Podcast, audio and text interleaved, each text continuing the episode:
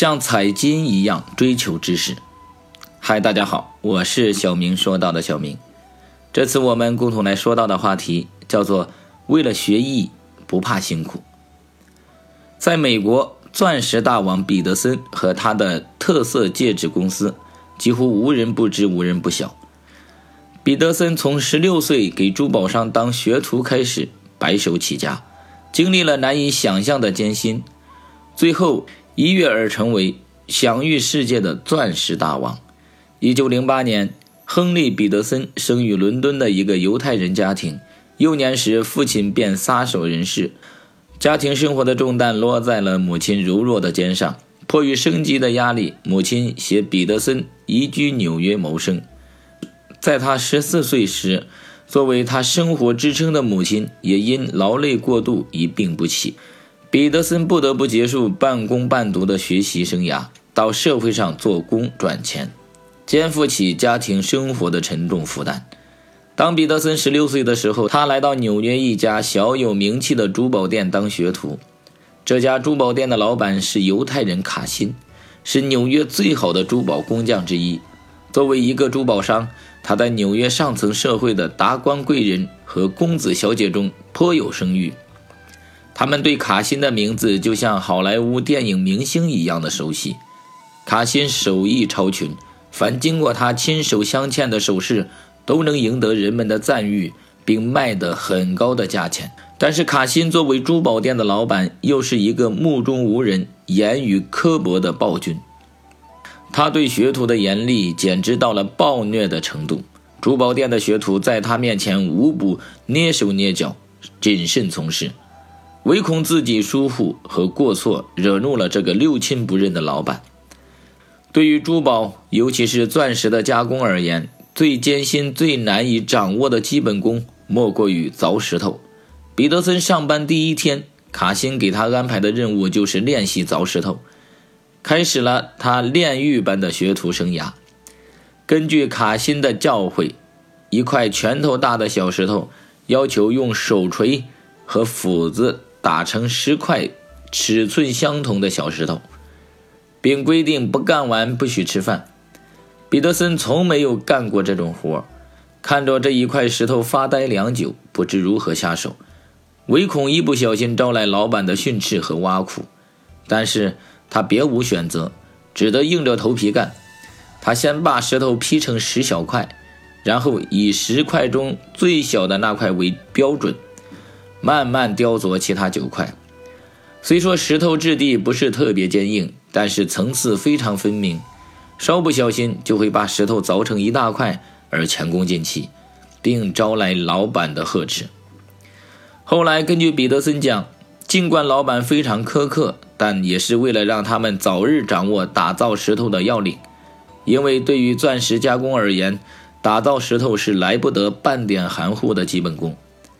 老板也是借此来考验学徒的意志，因为如果过不了这一关，是永远也不能成为成功的钻石商人的。学徒第一天下来，彼得森腰酸背疼，四肢发软，眼睛发胀。但依然没能完成老板的任务。以后的数天里，他简直变成了一台麻木的机器，在那里机械的运转，整日挥汗如雨的在那里劈造。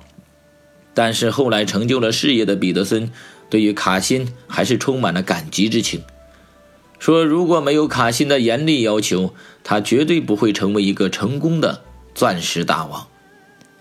万事开头难，自己之贪。也不是件容易的事，虽然要求不高，只要有一张工作台就可以了。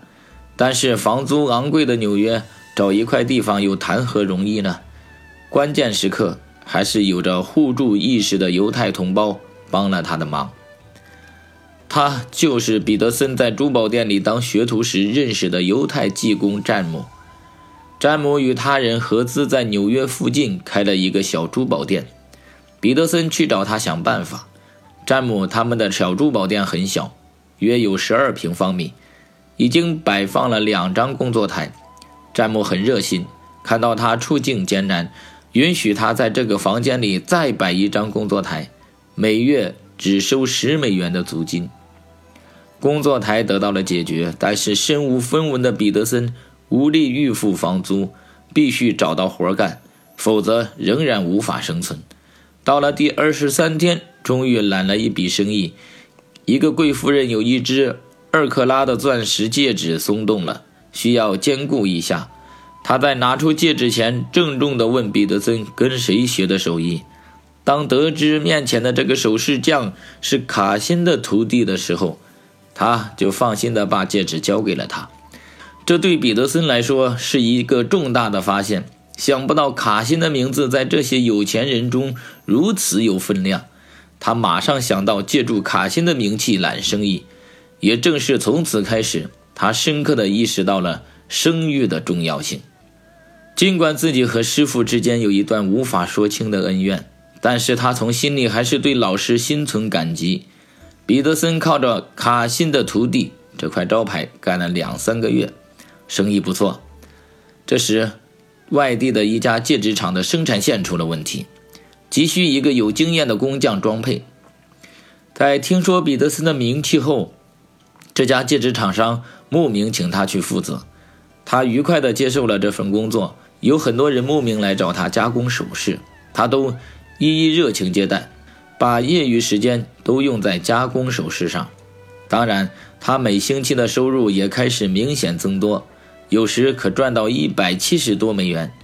这样，他一边在工厂工作，一边加工首饰，终于在经济大萧条的年代里度过了失业难关，生活也得到了极大的改善。